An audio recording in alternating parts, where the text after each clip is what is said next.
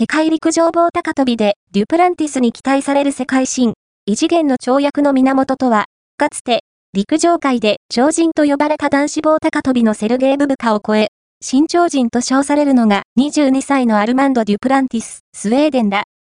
室内で6メートル20、屋外で6メートル16の世界最高記録保持者。新超人は世界陸上でどこまで記録を伸ばせるのか目が離せない。